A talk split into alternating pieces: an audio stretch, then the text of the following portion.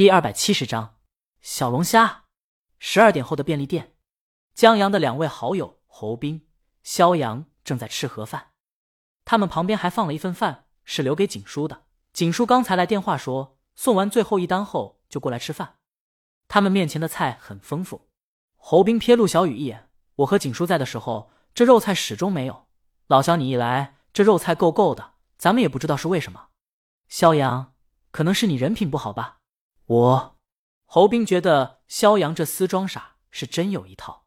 便利店那位熟女店长这时候若有所思的说：“十二点过了，七夕了。”他看了看店员陆小雨和肖阳，七夕了呀。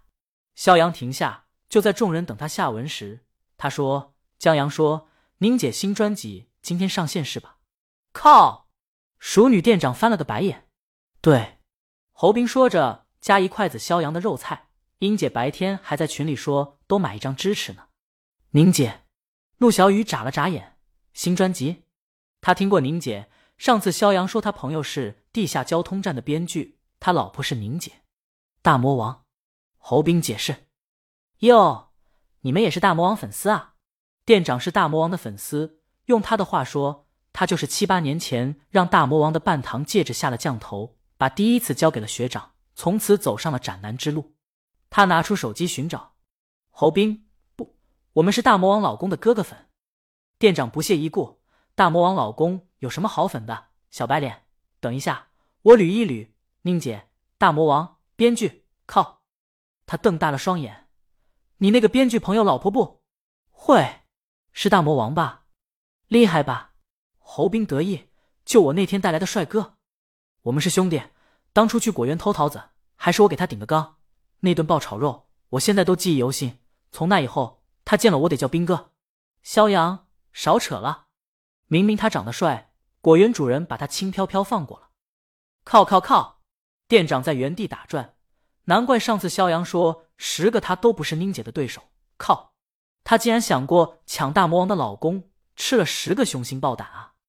罪过，罪过！店长在胸口画了一个十字，阿弥陀佛。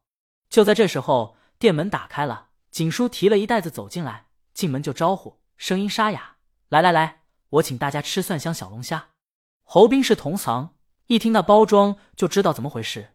怎么回事？让人拒单了？咋了？超时了？没说个好话，联系商家没有？退回去啊？嗨，怪我超时了。景叔笑着说。来来来，正好咱们也尝尝，我还没吃过小龙虾呢。大半夜就送这一单，不大可能超时啊！侯斌还要说话，肖阳给他一脚，侯斌只能把话咽到肚子里去。肖阳打开外卖餐盒，我们也好久没吃过小龙虾了，正好解解馋。他还招呼陆小雨他们过来。现在店里没什么人，都趁热尝尝。店长最后一个来，在操作一番后，店里音响放起了大魔王新专辑中的同名曲。众人都没有说话，大魔王的声音在店里回荡。景叔吃着小龙虾，甚至于把小龙虾的壳都嚼碎，把所有汁都吸出来，不浪费一丁点的肉，全部吞进肚子里。侯斌和肖阳对视一眼，或许音乐中一名对于生活的迷茫和困顿，就是景叔现在心中所想。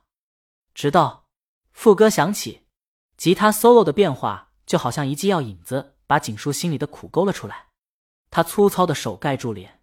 三次一名先生出现，没有多余歌词，就好像所有安慰都是多余的，就好像侯斌拍了拍他肩膀一样。呼，景叔放下手，招呼大家来都吃。江阳一觉醒来，觉得世界有点怪。小区的管家见了他，眼神都怪怪的，还有一种莫名其妙的亲切和关心。这怎么回事？到了公园以后，认识他的人少，江阳这才轻松许多。他又碰到了那位蓝 T 恤的大叔，他衣服上还写着一行字“蓝鸟家具”。他不疾不徐的跑着。江阳这次决定了不跑斗气步，他跟着大叔，这总行了吧？谁知道大叔慢慢加速，不知不觉把江阳步速提了上来。江阳服气，他不跟了，打道回府给老婆做饭去，留下蓝衣服大叔一个回头，不见江阳人影后，一脸落寞。就在江阳做饭时，李青宁起床了。她穿了一件长百褶裙，褶茧细密，像水波一样伴着他一举一动荡漾。宽松的 T 恤慵懒挂在身上，不经意间露出肩膀，吊带也跟着滑在肩头。他靠在门边，问江阳听过他的新专辑没有。江阳没来得及，他早上起床就去跑步了，跑步回来就做饭了。李青宁撇下嘴，他出去了。不一会儿，家里音响播放起了《一鸣先生》。这，江阳停下手中的动作。他虽然不懂音乐，但就跟风一样，也不知道风是什么东西。但家乡吹来的风总是跟外面的不一样，有一种深刻于记忆中、说不清但就是知道的味道。在听到歌词时，江阳笑了笑。李青宁再次出现在门口，怎么样？江阳伸出手让我抱抱，手上还有面粉呢。李青宁嫌弃的离开了。吃过早饭后，他们在家待着。李青宁去练乐器了，江阳在沙发上坐着，看手机上全是感谢江阳这位一鸣先生的。以至于江阳心里犯嘀咕：有这样牛皮吗？但看夸厉害的许多都是乐评人，他们从编曲、作曲等各个角度夸编曲上吉他和钢琴加花的精妙，把大魔王用旋律说故事的长处进一步的发扬光大，把音符当成了语言的驾轻就熟。至于歌词，依旧是是大魔王的基本水准，很直白的歌词，却道出了打工人的辛酸。中午的时候，李青宁披了件外套。领着江阳去龙府吃的午饭，今儿不愧是七夕节，吃饭的人就是多。幸好作为这里的户主，他们有自己的位子。在吃罢饭以后，李青宁就得去公司，然后准备今天晚会的事儿了。江阳本来要去的，但他们在回家的途中接到了周浩的电话。周浩让江阳下午去见个客户。江阳不去，今天过节呢。过什么节？